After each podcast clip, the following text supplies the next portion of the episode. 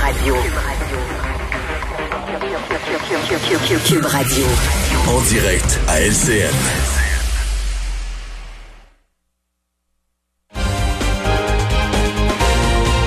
Salut Richard. Hey, salut Jean-François. Avant de parler, j'aimerais dire quelques mots. Oui. Écoute, je regardais le point de presse de François Legault hier où ils étaient séparés, Ouais. tu as vu ça, par des, euh, par des panneaux de plexiglas? Je suis allé dans mon restaurant préféré hier avant qu'il ferme et c'était exactement ça. J'étais avec ma blonde, une face à l'autre, séparés des autres tables avec des plexiglas et je suis resté là aussi longtemps que duré le point de presse de François Legault aussi. Alors si c'est correct pour Monsieur Legault d'enlever son masque et de parler entre deux panneaux de plexi- plexiglas, je sais pas pourquoi ce serait pas correct d'aller dans des restos, de respecter les règles et de faire la même chose. Je fais seulement que poser la question. Ouais. Rappelons-le, l'immense majorité des restaurateurs ont fait de gros efforts et s'assuraient que les règles sanitaires soient respectées. C'est même pas ça qui est en cause et on est de tout cœur avec les gens du monde de la restauration. Euh, Richard, on revient sur la mort de Joyce et Chacuan. Tout parallèle étant un peu boiteux, là, c'est pas une- un événement exactement de la même nature, mais on fait beaucoup le parallèle Ben. avec l'affaire George Floyd pour la brutalité policière Ben, aux États-Unis, comme un, un coup de tonnerre, un, un électrochoc. là. Exactement, c'est le vrai mot, un électrochoc, en ce qu'on dit en anglais, un wake-up call, c'est-à-dire que là, on voit, là, mais clairement, euh, le racisme envers les Autochtones. Euh, écoute, c'est vraiment absolument épouvantable ce qui s'est passé. Et là, bon, il y a quelqu'un dans le devoir aujourd'hui qui travaille dans cet hôpital-là à Joliette et qui dit, écoutez, là, on entend régulièrement des propos racistes concernant les Autochtones qui sont toujours sous, qui sont toujours drogués, qui ont trop d'enfants, etc. Et Jean-François, Jean-François, hein, on, va se le dire, là, oui, il y a des problèmes de de- d'abus de, substances dans certaines communautés autochtones. Moi, je je, je- dans- je prends souvent l'avenue du Parc en auto. En fait, tous les jours, je prends l'avenue Ouais. du Parc en auto. Tous ceux qui connaissent Montréal, au coin du Parc et Sherbrooke, il y a une vingtaine de gens des Premières Nations qui sont souvent très, très sous, qui sont dans la rue, qui divaguent, qui, bon, qui couchent devant les commerces et tout ça. Mais des fois, tu regardes, tu dis, my God, ils étaient sous hier, ils sont sous aujourd'hui, mais il y a une détresse derrière ça. Il y a une détresse. Ces gens-là, on les Ouais. a arrachés de leur culture, on les a déracinés. S'il y a quelque chose... Il y a un si- mal de vivre. ben, il y a un mal de vivre totalement. Ils sont déculturés. Et tu sais, euh, Pierre Falardeau disait, un peuple qui meurt, ça prend du temps, il meurt longtemps et ça fait mal, c'est douloureux. Et s'il y a des gens qui devraient comprendre ça, c'est bien les Québécois francophones.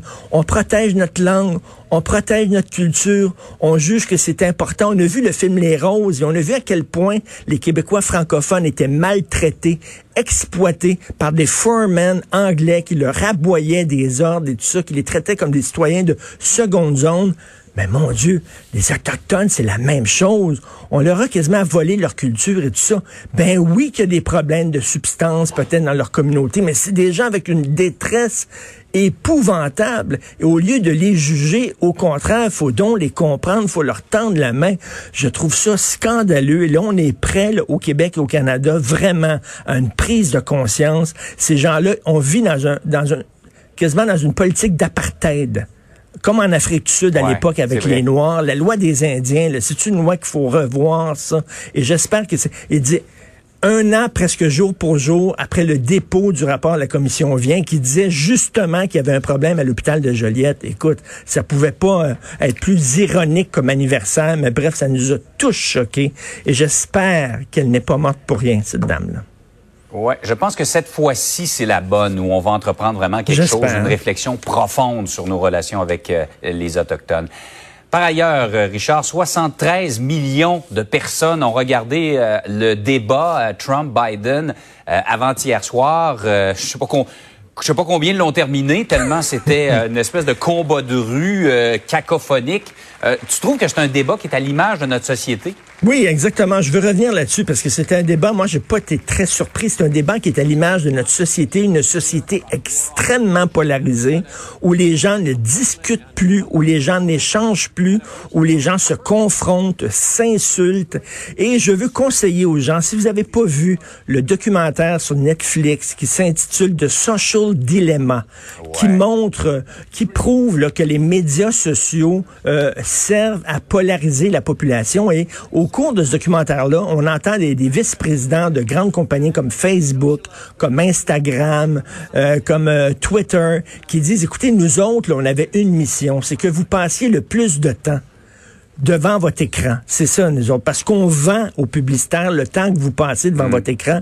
Et ce qu'on fait, là, c'est qu'on vous donne des textes qu'on sait que vous allez aimer, puis que vous allez lire, parce qu'on veut que vous passiez du temps devant votre écran. Donc, si on sait que tu es climato-sceptique, et si tu écris sur Google changement climatique... On va t'en donner pour ton argent. On va t'en donner pour ton argent. Et là, t'es pas...